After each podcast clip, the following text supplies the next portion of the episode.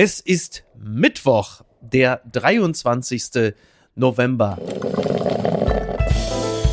Apokalypse und Filterkaffee. Die frisch gebrühten Schlagzeilen des Tages. Mit Mickey Beisenherz. Einen wunderschönen Mittwochmorgen und herzlich willkommen zu Apokalypse und Filterkaffee, das News Omelette. Und auch heute blicken wir ein wenig auf die Schlagzeilen und Meldungen des Tages. Was ist wichtig? Was ist von Gesprächswert?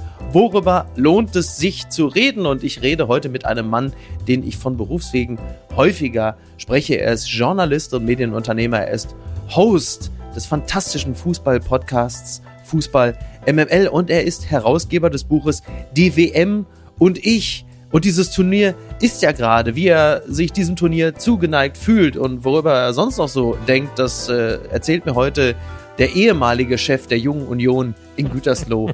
Guten Morgen, Mike Nöcker. Ich hasse dich wirklich dafür. Du kannst es doch nicht seit vier Jahren jedes Mal, wenn du mich irgendwo vorstellst, sagen, dass ich mal früher. Du teilst dir jetzt eine Vergangenheit mit äh, Tillmann Kuban, der auch nicht mehr Chef der Jungen Union ist. Gut, aber der ja. war nicht Vorsitzender der Jungen Union Gütersloh irgendwo in einem kleinen Kreis. Bundesjunge Union, richtig. Ja, der hat es zu höheren Weinen gebracht und ist wahrscheinlich bald Generalsekretär, wenn Mario Chaya so weitermacht. Aber das ist nicht unser Thema heute. Ähm, wir müssen gratulieren. Miley Cyrus wird heute 30 Jahre alt und Boris Becker wurde gestern bereits 55. Und Dieter Bohlen wirbt für Lidl. Welche Blondine interessiert dich am meisten, Mike? Miley Cyrus. Ja, das glaube ich auch, ne? Ja, auf jeden Fall. Auch schon 30 Jahre alt. Also, ich habe das Gefühl, es war gestern noch, als sie nackt auf einer Abrissbirne saß und sagte, Hallo, da bin ich. Das ist offen gestanden ein bisschen das, was, was ich von Robbie Williams erwartete am Wochenende bei Wetten das, aber es wollte nicht kommen. Miley Cyrus, wie ich finde, übrigens äh, total unterschätzt. Äh, sehr gute Sängerin und ein paar richtig gute ja. Songs. Ja. Muss man an der Stelle vielleicht auch mal loben. Äh, sie hat jetzt nicht gleichzeitig zehn äh, Hits in den Top Ten wie Taylor Swift. Das ist ja ähm, heutzutage mittlerweile fast schon Usus, aber immerhin. Und wir kommen hierzu. Die Schlagzeile des Tages. Manuel Neuer legt sich Regenbogenbinde um, klettert oben in die VIP-Loge und scheißt dem E-Mail von Katar auf den Kaft. Nein, das ist es nicht. Ich komme noch mal rein. Die Schlagzeile des Tages. UN-Mission MINUSMA. Bundeswehr soll bis Mai 2024 aus Mali abziehen. Das berichtet die Zeit. Die Bundesregierung will die Mali-Mission der Bundeswehr auslaufen lassen. Kommendes Jahr soll der Bundestag das Mandat für den Einsatz letztmalig um ein Jahr verlängern. Und Mali ist ja anders als Afghanistan beispielsweise ein Bundeswehr-Auslandseinsatz von ein paar, zu dem wir welches Gefühl haben? Mike? So ein bisschen das Gefühl haben, dass die 1200 äh, Soldaten, die da sind, die einzig mhm. kampffähigen Soldatinnen und Soldaten bei uns in der Truppe sind.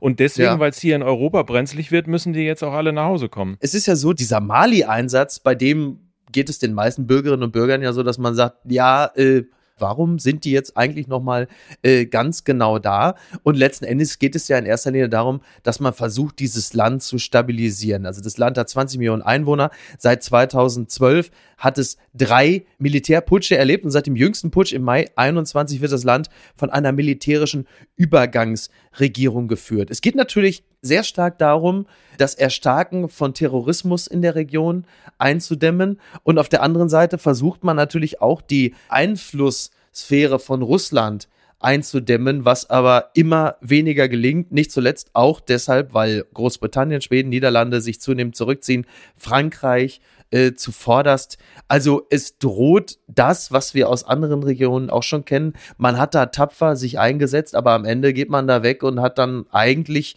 nicht wirklich etwas erreicht. Es ist nicht so ein bisschen Afghanistan in klein, aber man hat so ein bisschen das Gefühl, ne? Man hat mhm. zwar weniger von diesem Militäreinsatz mitbekommen, aber ähm, man hatte irgendwie so das Gefühl, genau mit dem Terrorismus und so, wir müssen da schon sein und das macht schon Sinn, auch eben die Region da so ein bisschen zu befrieden.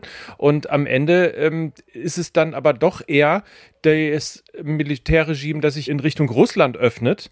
Und äh, man denkt sich irgendwie, ja, das war auch mal ja. wieder ein Einsatz, der für die Katz gewesen ist, viel Geld gekostet hat, ohne jetzt alles immer aufs Geld schieben zu wollen, aber ja, klar. und am Ende nichts gebracht hat. Also ich weiß nicht, welche Lehren man daraus ziehen sollte, ob man sich grundsätzlich eher aus ähm, internationalen Militäroperationen heraushalten sollte, weil sie am Ende des Tages doch nichts bringen, oder ob man möglicherweise auch mal über eine neue Form der militärischen Friedensstrategie global nachdenken sollte. Ich glaube, Irgendwo in beiden steckt was drin. Ich glaube, globale Strategien sind grundsätzlich nicht verkehrt. Wie wir ja äh, feststellen, hängt ja irgendwie alles zusammen. Das werden wir im Zusammenhang auch mit Migrationsbewegungen wieder erleben. Nicht zuletzt auch ähm, aus Mali kommend. Und die Frage ist halt immer nur, wenn man es macht, muss man es dann nicht womöglich einfach auch richtig machen? Also mit der nötigen Manpower, mit der nötigen finanziellen Power, mit der nötigen Strategie. Ähm, siehe auch letzten Endes Afghanistan. Was Afghanistan eingeht, der Unterschied ist jetzt vielleicht, dass der Rückzug ein bisschen strategischer erfolgt und nicht so ruckartig. Man will die Wahlen 24 dort abwarten.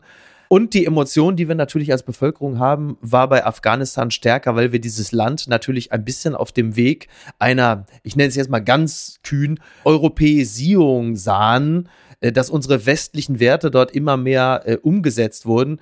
Und dann wurde dieses Land wieder in die äh, Hände der Taliban übergeben. Und da entsteht natürlich eine große Emotion, speziell wenn wir den August 21 betrachten. Für Mali galt das immer nur bedingt, weil wir nie so richtig wussten, was machen die da eigentlich. Und dementsprechend fällt natürlich auch das Mandat aus äh, seitens der Bürgerinnen und Bürger, die ja bezüglich solcher Einsätze überhaupt gar keine Emotionen haben und insofern auf die Bundesregierung auch keinerlei Druck ausüben, da in irgendeiner Form zu handeln. Ja, ohne Frage. Also es ist mal wieder auch Kommunikation, hilft ja eigentlich, wenn man Menschen was erklären will, dann äh, sind die ja meistens auch in der Lage und bereit, eben auch Dinge zu akzeptieren. Aber du hast völlig recht, ähm, es ist auch so ein bisschen so, so eine halbgare ähm, Strategie immer gewesen. Ne? Auf der einen Seite haben wir die Bundeswehr zu Tode gespart, auf der anderen Seite haben wir dann eben, eben versucht, wie in Mali, wie in Afghanistan, doch irgendwie in irgendeiner Form im internationalen Bündnis mitzuspielen, dass das eine Strategie ist, die am Ende des Tages eher zum Scheitern verurteilt ist, liegt da mehr oder weniger auf der Hand.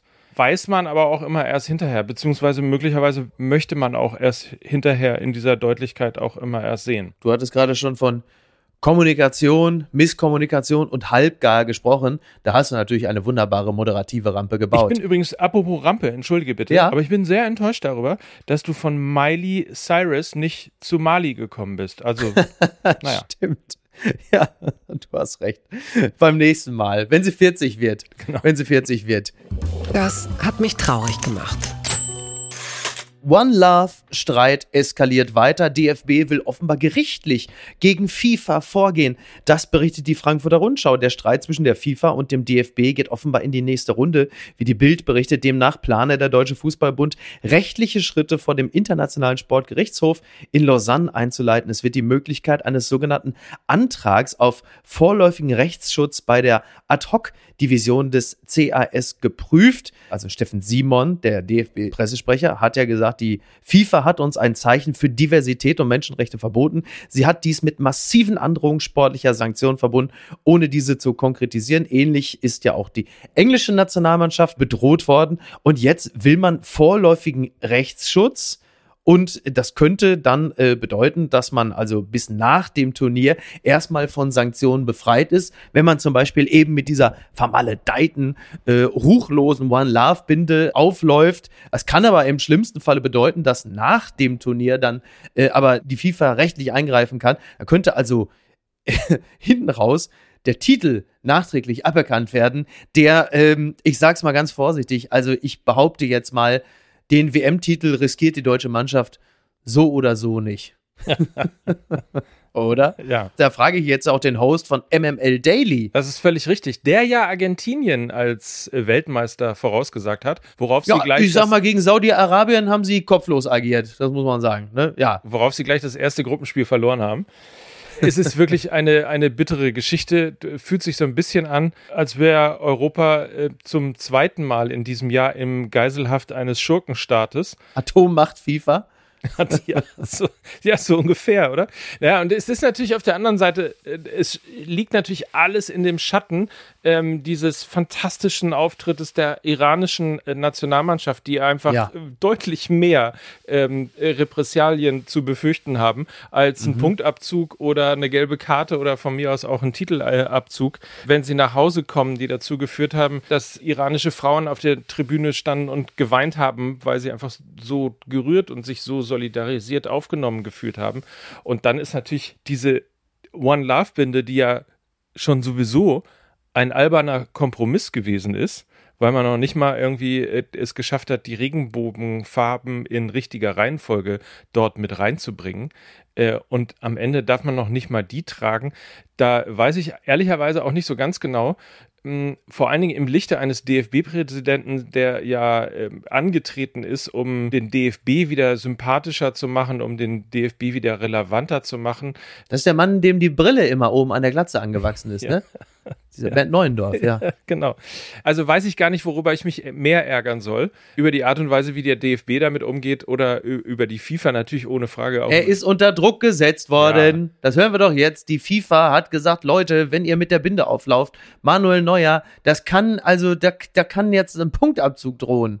Oder, oder, ja. wir bewegen uns ja mit dem Fußball äh, ja auch allesamt so langsam in den Ländern, aber es Ja. klingt auch so langsam äh, wie bei der Formel 1, ne? Punktabzug, nachträglich vielleicht nochmal der Titel aberkannt und dazu auch noch in Katar und Russland und sonst was ähm, Ja. seine Sportart ausüben. Mike, Mike, meine Frage ist natürlich, warum heißt es eigentlich DFB-Quartier und nicht äh, Entbindungsstation? Ne? Sagen wir nur am Rande. Aber es ist wirklich, entschuldige bitte. Der DFB hat ja auch die Fähigkeit, die wirklich seltene Fähigkeit, für dieselbe Sache zweimal auf die Fresse zu kriegen. Das kriegt ja eigentlich sonst nur die SPD hin, ne, früher. Ja. Also, dass man erstmal die Regenbogenbinde austauscht gegen diese One Love Binde, dann gibt's schon mal richtig auf die Jacke, weil man natürlich sagt, das ist ja nur wirklich der windelweichste Kompromiss, dann lasst es doch gleich sein, woraufhin sie irgendwann sagen, habt da recht, wir lassen es gleich sein. Und jetzt steht auf der Binde halt das von der FIFA äh, verordnete No Discrimination und so wie ich die Rede von äh, Gianni Infantino im Gedächtnis habe, bezieht sich No Discrimination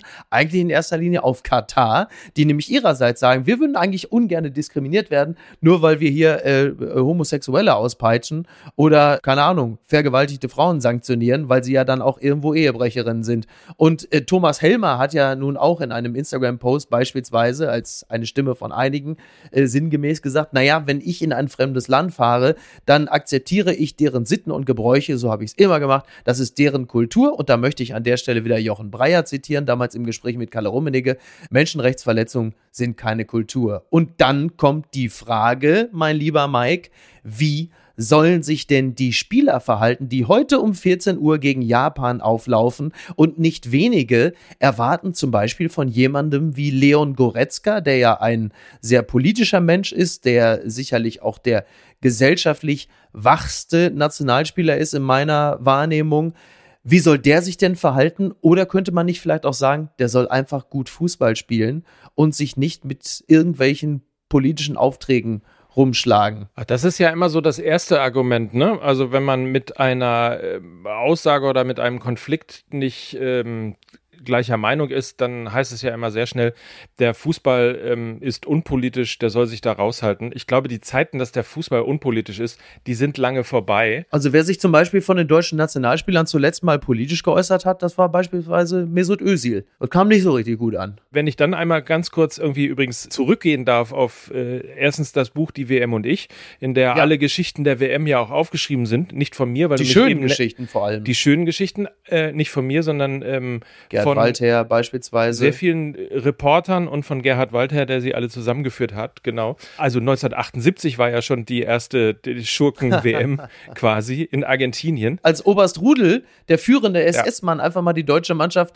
in äh, Asconchinga oder wie hieß das, Toter Hund in Argentinien besucht hat, äh, zur Truppen, äh, zum, zur Truppenbelustigung, zur, äh, sagen wir, zur Selbstermächtigung der Truppe. Und der DFB-Präsident Hermann Neuberger hat ja sinngemäß gesagt, naja, meine Damen und Herren, wir wollen doch jetzt jetzt bitte Oberst Rudel jetzt nicht äh, seine Tätigkeit im Zweiten Weltkrieg zum Vorwurf machen. Aber, aber. Und äh, es war natürlich auch eben selbiger DFB-Präsident, der dann der Junta und den Führern ähm, vor laufenden Kameras die Hand gereicht hat und geschüttelt hat. Also mhm. da sind wir dann ja in der Tat immer ganz gut gewesen, dann irgendwie doch gute Miene zum äh, schlechten Spiel zu machen.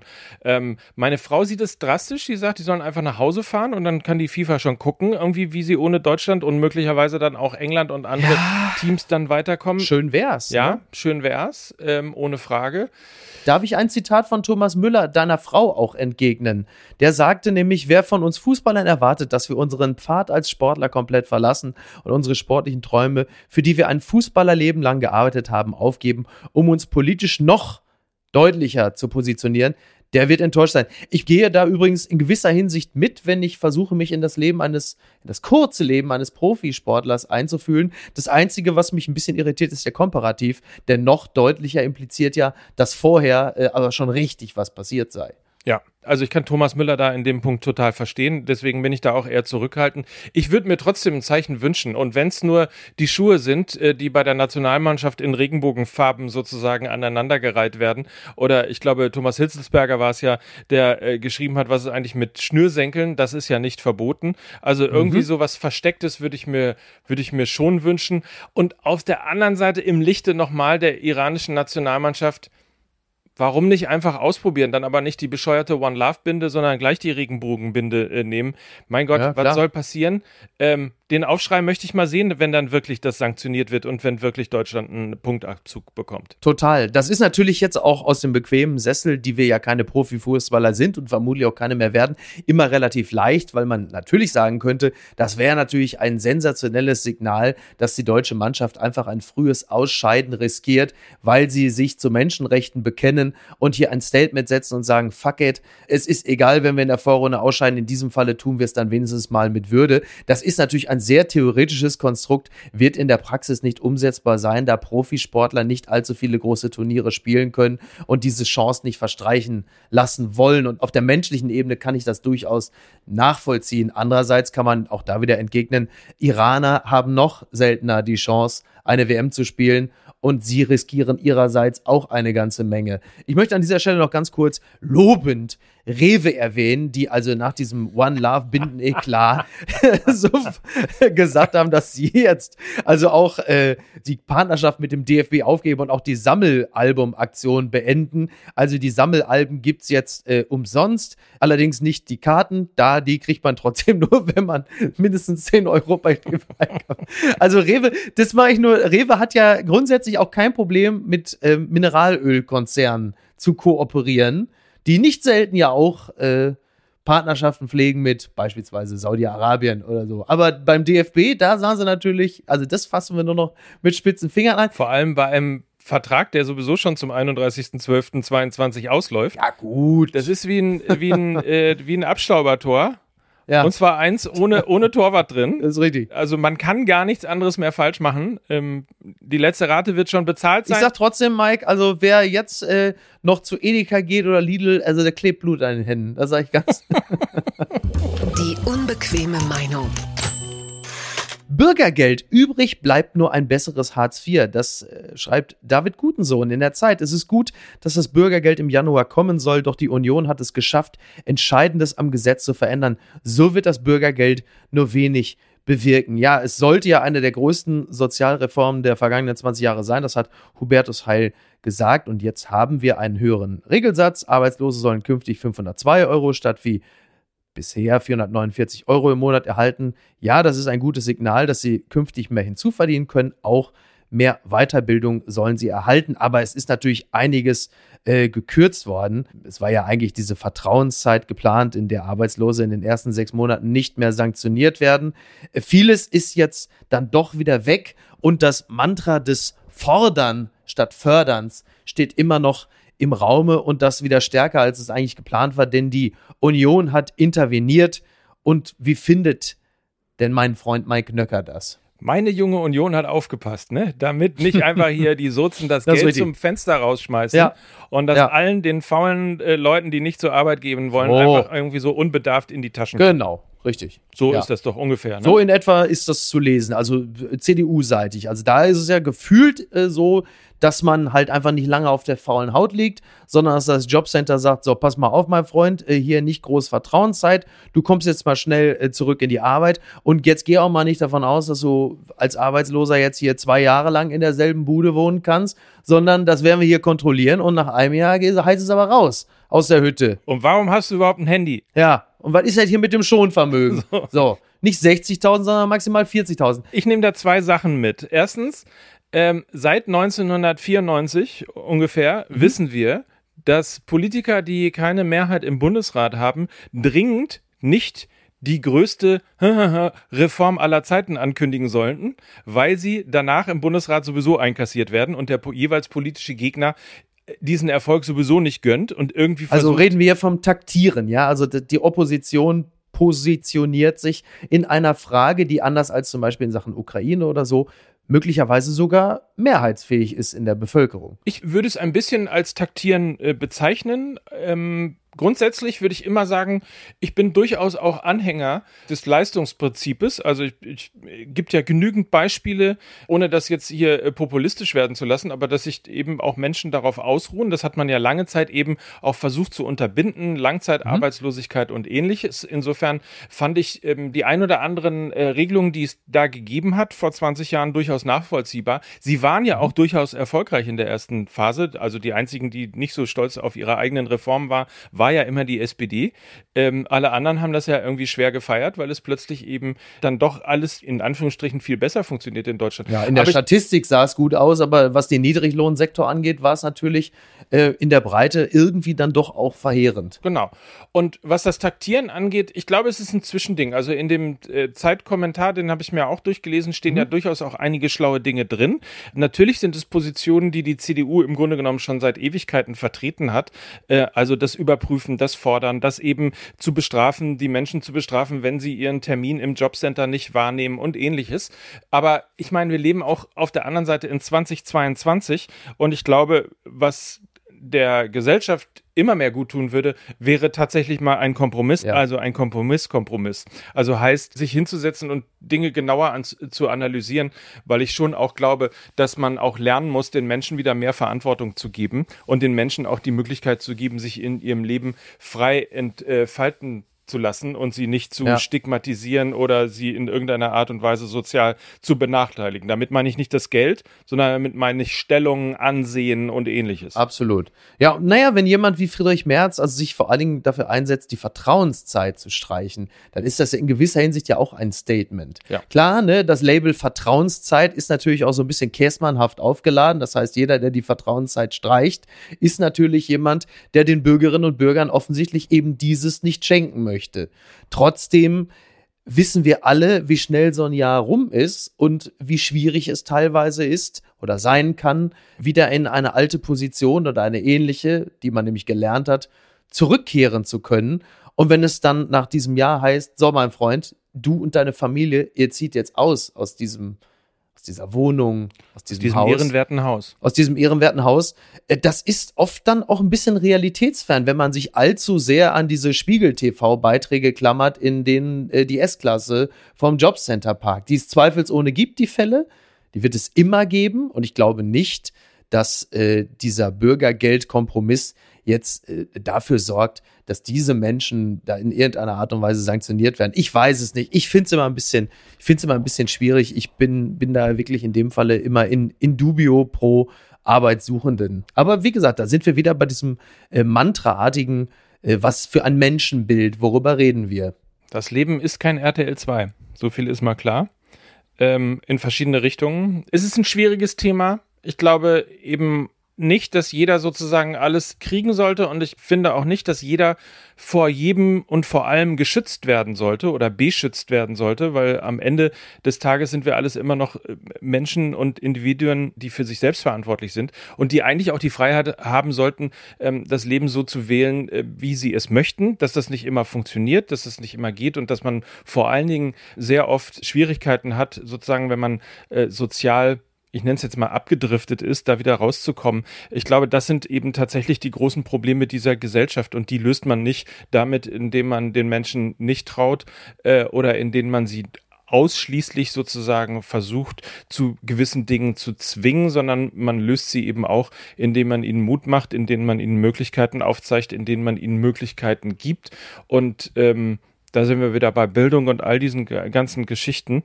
Ähm, und solange das nicht wirklich auf einem guten Standard in Deutschland ist, da können wir uns über 20 Euro mehr oder weniger unterhalten oder über Vertrauenszeiten oder Schonvermögen oder ähnlichem. Auch das wird wieder nichts lösen. Entzauberte Scheinriesen. Das ist ein bisschen die Pandemiepolitik von Markus Söder. Die SZ schreibt, Corona Bayern und die Sache mit der Parkbank. Seit den Lockdowns im Jahre 2020 wurde viel über Freiheit und Grundrechte gesprochen. Jetzt hat das Bundesverwaltungsgericht die damals in Bayern geltenden Ausgangssperren für rechtswidrig erklärt. Ja, vom 27. März bis 19. April galt im Freistaat die härteste Ausgangsbeschränkung Deutschlands. Man durfte die eigene Wohnung nur bei Vorliegen, Zitat, triftiger Gründe verlassen, wozu zwar auch die, Zitat, Bewegung an frischer Luft, Zitat, Zitat Ende, gehörte, freilich nur allein oder mit Angehörigen des eigenen Hausstands. Sitzen auf der Parkbank war aber verboten. Wer zu früh lockert, Chauncey riskiert einen Rückfall, warnte Ministerpräsident Markus Söder, damals noch selbsternannter Anführer im Team Vorsicht. Tja, und jetzt heißt es, diese Corona-Verordnung mit ihrer ganztägigen Ausgangsbeschränkung, die sei unverhältnismäßig. Das entschied das oberste deutsche Verwaltungsgericht in Leipzig. Ja, letzten Endes geht es darum, dass äh, Freiheitseinschränkungen nur dann erlaubt seien, wenn sie zur Eindämmung der Pandemie erforderlich seien, wenn also keine mildere Maßnahme in Betracht kommt, die denselben Zweck erreicht. Und das ist natürlich jetzt in einer anderen Phase der Pandemie mal durchaus ganz interessant, auf das zu schauen, was da im Frühjahr 2020, also zu Beginn der Pandemie, eigentlich alles geschehen ist. Und da war sicherlich äh, das Sanktionieren einer Person, die ein Buch auf der Parkbank gelesen hat, sicherlich ein sehr gutes Beispiel. Wir, die wir hier in Hamburg leben, haben das auch erlebt, wenn ein Polizeiwagen äh, Jugendliche mit dem Auto ballernd durch den Jenischpark verfolgt hat. Da hat man gemerkt, dass der Satz von Jens Spahn, wir werden einander viel verzeihen müssen, nicht so ganz aus der Luft gegriffen ist. Wüssten wir äh, es heute besser oder äh, hätten wir sozusagen von heute gelernt, dann hätten wir uns in Bayern natürlich alle mit Sekundenkleber an die Parkbank äh, geklebt. Selbstverständlich. ist ja logisch. Selbstverständlich. Ja. Also selbstverständlich. Und möglicherweise ja. den Polizisten, der einen äh, kontrolliert, dann mit Kartoffelbrei überkippt oder ähnliches. Ja, also sagen wir mal so, alles und vieles, was in der Zeit damals äh, beschlossen worden ist und unter anderem diese Parkbankgeschichte und wenn du jetzt noch mal an den Polizeiwagen erinnerst, der im Jenischpark irgendwie vier äh, Jugendliche verfolgt hat und zwar mit höchstem Tempo durch eine Parksiedlung in Hamburg gefahren ist. Ja. Also bei Lichte betrachtet ist das natürlich alles totaler Wahnsinn und völliger Irrsinn, der da stattgefunden hat. Kam uns übrigens damals auch schon wie Wahnsinn vor. Ja. Ne? Es war auch damals auch nicht von der Bevölkerung entsprechend irgendwie äh, gedeckt, dass die gesagt haben, richtig so. Übrigens ähnlich wie Aktionen, nur um eins noch anzufügen, die Gesellschaft war teilweise so drauf, dass selbst intelligentere Teile der Gesellschaft plötzlich anfingen, äh, Menschen auf Picknickdecken zu fotografieren und ins Internet zu stellen oder Leute, die auf irgendeinem irgendeinem Rodelberg waren äh, in Sachsen, als sei es irgendwie äh, die neu formierte Sachsen-Al-Qaida, die da irgendwie die kleinen Taliban mit dem Schlitten äh, den Berg runterjagt. Also es hat auch schon zu sozialen Verwerfungen geführt, zu denen wir immer wieder in der Lage sind. Überraschend, ne? Ja, also äh, da sind wir auf jeden Fall sehr weit vorne. Wo ich jetzt nicht mit draufspringen werde, ist äh, dann zu sagen, ja, das war alles Schwachsinn damals und so weiter. Natürlich, du hast völlig recht, wir haben damals schon gesagt, na, ob die Maßnahme nicht einen zu viel ist und ähnliches. Im Grundsatz werde ich immer noch Verständnis dafür haben, dass man äh, an der einen oder anderen Stelle im Lichte sozusagen der Bilder aus Bergamo, aus New York, wo ganze Container äh, angeschafft werden mussten, um die Leichen dort eben zu stapeln, weil man sie nicht so schnell beerdigt bekommen hat und der äh, Sargbauer so schnell gar keine Särge bauen konnte und so weiter. Also im Lichte dieser Entwicklung und dem Nichtwissen, was da eigentlich auf einen zukommt 2020, das alles betrachtet, da kann ich auch verzeihen. Ähm, und da kann ich auch verzeihen, äh, dass die eine oder andere Maßnahme möglicherweise nicht nur ein bisschen bescheuert, sondern auch ein bisschen überpanisch gewesen ist. So, heute sieht man das natürlich alles ein bisschen entspannter. Ich vergesse mittlerweile meine Maske. Ich war heute beim Zahnarzt und hatte eine Maske vergessen, weil ich nicht mehr dran gedacht Ja, habe, dass man in Praxen Ja. noch eine Maske äh, tragen muss und so weiter. Es ist ja normal. Es ist auch drei Jahre jetzt her. Also wir haben ja auch gelernt, damit zu leben. Aber die Panik am Anfang, sowohl in der Bevölkerung als auch bei den Politikern und bei den Maßnahmen, die da getroffen worden sind, das war schon beeindruckend. letzten Endes ist es ja auch so, ein letztes, dass natürlich gewisse äh, Infektionsschutzmaßnahmen Um. Von der Politik verordnet, ähnlich wie wissenschaftliche Erkenntnisse, ja im Laufe der Zeit dann auch falsifiziert werden müssen. Also dann einfach muss das Ganze natürlich wieder mit der Realität abgeglichen werden und mit den neuesten Erkenntnissen. Und dementsprechend sollten die Maßnahmen angepasst werden. Das hat das Gericht ja letzten Endes ja auch bestätigt. Es ist ja auch nicht alles nutzlos, aber es muss natürlich dann in einem gesunden Verhältnis stehen. Und drei Jahre nach Beginn der Pandemie hat man da natürlich andere Erkenntnisse und würde zum Beispiel ja auch eingedenk der neuesten Erkenntnisse äh, gar nicht mehr zum Beispiel auf eine Impfpflicht drängen, weil du plötzlich feststellst, die Impfung äh, schützt weder dich selbst noch andere vor einer Infektion. Sie löst lediglich bei den meisten einen milderen Verlauf aus. Also auch da musst du Diskussionen oder Verordnungen natürlich immer auf Grundlage der aktuellsten wissenschaftlichen Erkenntnisse begründen. Ja, das Gute ist, wir wissen jetzt alles, was wir machen dürfen und was wir nicht dürfen und was wir machen können und was wir nicht machen können für die nächste Pandemie. Genau. Und nichtsdestotrotz, äh, weil, wie gesagt, diese äh, Diffamierungstendenzen kennen wir ja. Ich denke, heute werden schon die ersten Menschen mit ihrer Canon Xs in irgendwelche Kneipen reinrennen und sagen, aha, die sind hier quasi so ein bisschen die WM-Streikbrecher. Hier sitzen sie und gucken das. Guck mal Twitter hier, das Arschloch. Ja, hoffentlich gibt's Twitter dann noch bei der nächsten Pandemie. Hast natürlich auch wieder recht. Oh, ich dachte, du wärst längst tot. Starb Bruce Lee, weil er zu viel Wasser trank? Das berichtet der Rolling Stone. Eine Gruppe spanischer Nierenärzte bringt eine neue Theorie zum Tod des Martial Arts Schauspielers ins Spiel. Ja gut, dass ein Glas Wasser jemand töten kann, das gilt sicherlich für David Hasselhoff oder Ben Becker. In diesem Falle ist es aber etwas anders. Man hat nochmal versucht herauszufinden, warum Bruce Lee mit nur 32 Jahren gestorben ist. Die Ärzte vermuten, dass Lees Tod an seiner hohen chronischen Flüssigkeitszufuhr gelegen habe. Das habe zu einer sogenannten Hypo Hyponatria, warte mal, Hyponatriämie. Okay, zu einer, wir lassen es einfach drin. Die Leute sollen mir ruhig beim Scheitern zuhören. Das Ja. habe zu einer sogenannten Hyponatriämie, also der Unfähigkeit, genug Wasser auszuscheiden, um Wasser Homöostase, also das Wassergleichgewicht des Körpers zu bewahren. Sie listen dazu mehrere Risikofaktoren auf. Lies flüssigkeitsreiche Diät, bei der er viele Säfte zu sich nahm, eine erhöhte Zufuhr von Alkohol und Marihuana, aha, jetzt wird's interessant, sowie eine frühere Nierendysfunktion als Folge einer Verletzung. Das muss ich sagen, das habe ich auch noch nicht gehört, dass zu viel Wasser trinken ungesund ist, weil das hört man ja heutzutage, wenn irgendwie, äh, keine Ahnung, sagen wir mal beispielsweise, äh, Madonna mit 65 sagt, also ich bin deshalb, sehe ich aus wie 18, weil ich wahnsinnig viel Wasser trinke und viel schlafe. Die Frau begibt sich im Grunde genommen äh, dauerhaft in äh, Lebensgefahr. Ich würde mal sagen, Hörerinnen und Hörer äh, über 60 sollten das jetzt äh, sich einfach nicht als Beispiel oder als Ausrede suchen, weil grundsätzlich Ja. würde ich immer noch sagen, nur weil einer jetzt mal daran gestorben ist, ja, ist es, glaube ich, grundsätzlich, sagen wir mal so, es gibt, glaube ich, mehr Tote, die kein Wasser trinken, als, als Tote, die an Wasser sterben. Würde ich jetzt mal, also von den Ertrunkenen mal abgesehen. Das würde ich auch an dieser Stelle sagen. Aber es ist interessant. Also wie gesagt, ähm, ne, trotzdem, ich würde äh, Keith Richards jederzeit ein Glas Wasser aus der Hand schlagen. es könnte ihn töten. Ganz weit vorne.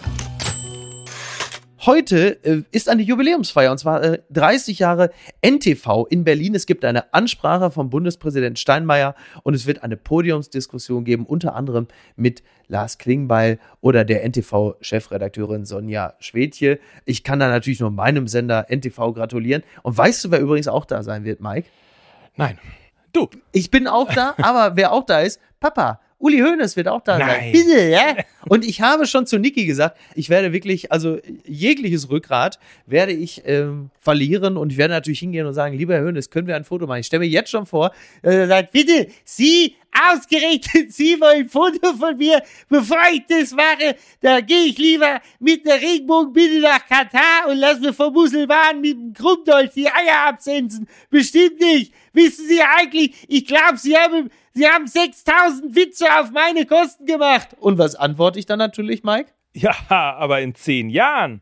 Natürlich, selbstverständlich.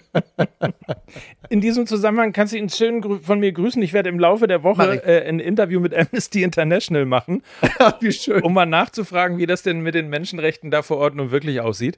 Ähm, ja, sehr lustig. Also, Es ist besser geworden. ja, seit der FC Bayern sein. Trainingslager da macht, nämlich. Oh, bitte. Ja. Es ist vieles verbessert. Müssen auch Sie mal akzeptieren. Diese Scheinheiligkeit, ja.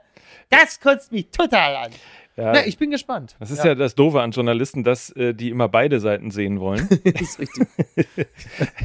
ja, war schön. Jetzt sind die Nachbarn wach. Äh, sie haben ein sehr kleines Kind, das äh, oft unruhig ist. Die werden sich schön bei mir bedanken, dass sie sagen, danke fürs Rumgegröle. Äh, ja, Kannst du nicht die One Love Binde tragen oder, oder eine Regenbogenbinde? Ich hätte sonst noch eine. das ist natürlich auch witzig. Aber momentan tragen ja, glaube ich, deutschlandweit alle, außer den Nationalspielern, die Regenbogenbinde, um natürlich ein Zeichen zu setzen. Ja. Ist ein bisschen wohlfeil, aber ich überlege mal. An dieser Stelle übrigens noch äh, ganz herzlichen Glückwunsch an äh, Katja Kraus, die bessere DFB-Präsidentin, die wir möglicherweise in dieser Funktion irgendwann nochmal erleben werden. Ich wünsche es mir jedenfalls. Und ihr wünsche ich Die Präsidentin der Herzen. aber mindestens das. Mindestens Ja. das. Also Tassen hoch. Meine Nachbarin. Das weiß ich. Mike, das weiß ich. Ne? Also, dir wünsche ich noch einen schönen Tag. Katja Kraus wünsche ich eine schöne Feier. Der deutschen Nationalmannschaft wünschen wir was? Der deutschen Nationalmannschaft wünschen wir einen äh, entspannten Auftaktsieg, würde ich sagen, bei allem ähm, ja, Negativen. Das Gute ist ja, sagen wir mal so, vielleicht können wir uns darauf einigen. Die FIFA Mhm. macht sich ja gerade selber kaputt, führt sich selber ad absurdum. richtig. Das bringt uns, Ja. den, äh, würde man sagen, sensiblen Fußballfans die Möglichkeit, eben doch das ein oder andere Fußballspiel zu gucken. Zum Beispiel heute um 14 Uhr gegen Japan. Und äh, insofern, Fußball ist ja immer noch Fußball. Äh, dass der nun in Katar stattfindet, ist ja nicht der Fehler des Fußballs, sondern ich halte mit Alfred Draxler. Äh, äh, äh, abschalten ist wegschauen. Abschalten ist wegschauen. Naja, das ist vielleicht auch ein bisschen äh, vereinfacht. Also möglicherweise hat er zu lange Bildschlagzeilen gemacht. Hör mal, aber I- Inge, Inge, wenn ich mir jetzt nicht hier 30 Bier reinpläster und mir Deutschland angucke in meinem Klinsmann-Trikot, dann haben doch die gewonnen. So, so.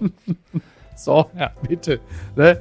Mike, mach's gut. Die WM und ich, falls Sie äh, Interesse an schönem Fußball und Geschichten über schöne Turniere haben, von Gerhard Waldher und der Herausgeber Mike Nöcker hat heute mit mir gesprochen. So ist es. Ansonsten MML Daily, da erfahren Sie alles Wissenswerte über den Fußball. Unter anderem über Cristiano Ronaldo, der nicht mehr bei Manchester United auflaufen wird. Da wollten wir heute drüber reden. Hier haben wir nicht mehr geschafft. Deswegen jetzt einfach schnell umschalten. Fußball MML Daily. Da mache ich das mit Lena Kassel zusammen. So wird's gemacht. Ja, Und grüß mir Lena ganz lieb. mache ich. Danke, dass ich hier sein durfte. Ja, aber immer doch. Haben wir ciao, über ciao. mein Buch gesprochen? Ja, ne? Ja, doch. Eckart. ciao. Apokalypse und Filtercafé ist eine Studio Bummens Produktion mit freundlicher Unterstützung der Florida Entertainment. Redaktion Niki Hassania. Executive Producer Tobias Baukhage. Produktion Hanna Marahiel. Ton und Schnitt Lara Schneider. Neue Episoden gibt es immer montags, mittwochs, freitags und samstags. Überall, wo es Podcasts gibt. Stimme der Vernunft und unerreicht gute Sprecherin der Rubriken Bettina Rust.